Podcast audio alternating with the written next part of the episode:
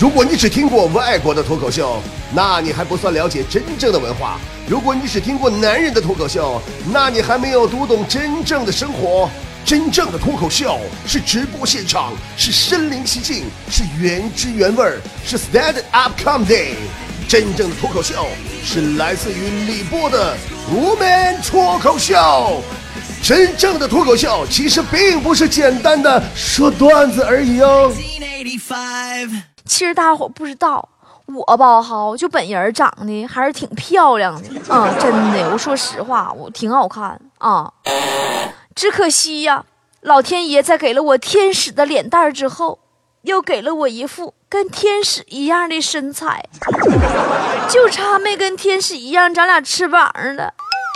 我要减肥，我要减肥，因为过几天有个男孩说可能要来看我，因为他看了我的微信的头像，我的微信的头像只有脸。没有身体啊！我在想，如果他真的来的话，我就要努力减肥了。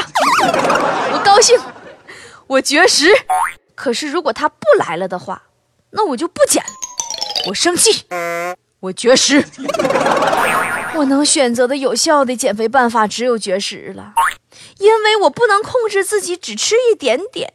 我知道，我一旦吃的话。就停不下来了，但我能控制自己一口都不吃。可是朋友们，一口不吃我饿呀。坨坨经常鼓励我说：“没事姐，你就这么想啊，不吃就不吃啊，反正吃到肚里也变成屎啊，变成屎还浪费纸啊。”可是我还是饿，朋友们，我从前天晚上到现在都没吃没喝，我现在。看谁长得都像火腿肠儿。古人说视金钱如粪土，现在我的目标就是视美食为粪土。哎，刚才我是看所有人都像火腿肠那如果我视美食为粪土的话，我是不是看所有人都像大粪呢？现在，哎，不说那些不开心的事儿了。昨天我在办公室里向大家征集减肥的妙招，龙哥帮我想了一个好办法。让我可以立即减肥了，还可以尽情的吃东西。他说就是看恐怖片儿，说是相当减肥了。他说就是尤其那个欧美那个恐怖片儿，就是满脸满身都支离破碎的，顺嘴牙呲呲冒血那个。完了旁边再来个印第安人，大口大口嚼死人胳膊腿那个。完了呢还得把脑瓜敲碎搁炉上烤那个。当时我就纳闷了，我看这玩意儿就剩害怕了，咋还能减肥呢？龙哥就告诉我说说，哎呀，那是相当减肥了。说波姐，你就说你吧，一边看着吃人，一边你吃饭，你说我减不减肥？当时我就不乐意了，我说滚！你故意气我是不？你就看你长了个金锣火腿肠的体型，你就气我是不？真有意思，姐也是火腿肠体型，只不过咱俩品牌不一样，你是金锣。我是克拉古斯盐水肠，哎，我很惆怅啊。要是真能瘦下来，该有多好啊！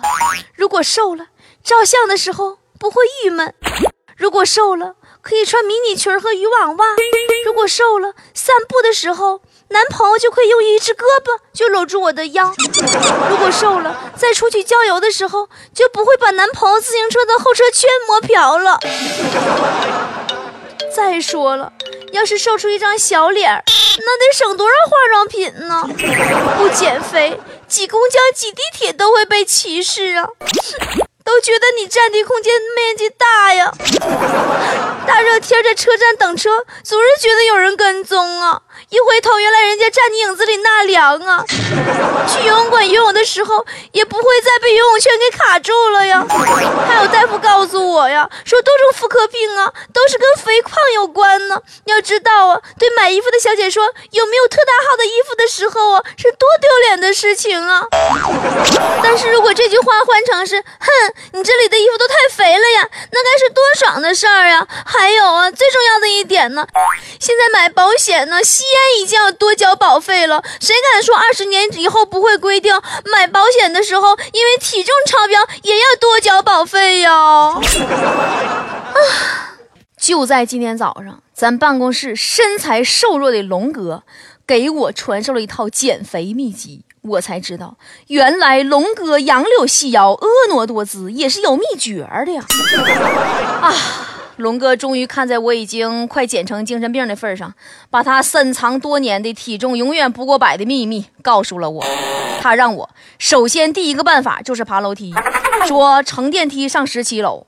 从楼梯再跑下来，反复十六次，感受上楼容易、下楼也容易的快感。同时，顺便测试自己的手机是否真的像广告宣传的那样沟通无极限，随时做好向消协投诉的准备。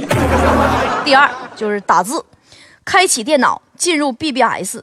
然后呢，打一个字，身体原地跳起一圈创立字数人工智能统计系统（括弧标点符号不计算在内）（括弧完了）。然后争取向全世界肥胖网虫推广，不要忘记申请专利。第三，鞠躬，说见到上司，不管男女，一律改口头问好为鞠躬，头尽量压低，以见证自己弯得越低，升得越高的全过程。第四，喝汤，等到下班到食堂不买饭，只盛免费汤。注视别人的炒菜十五分钟以后打包，把剩菜带走。同时培养自己坐怀不乱的毅力和国际人道主义精神。第五就是相思，龙哥让我在陌陌上迅速找一个男的，火速的坠入网恋，然后享受相思这一独特的减肥法。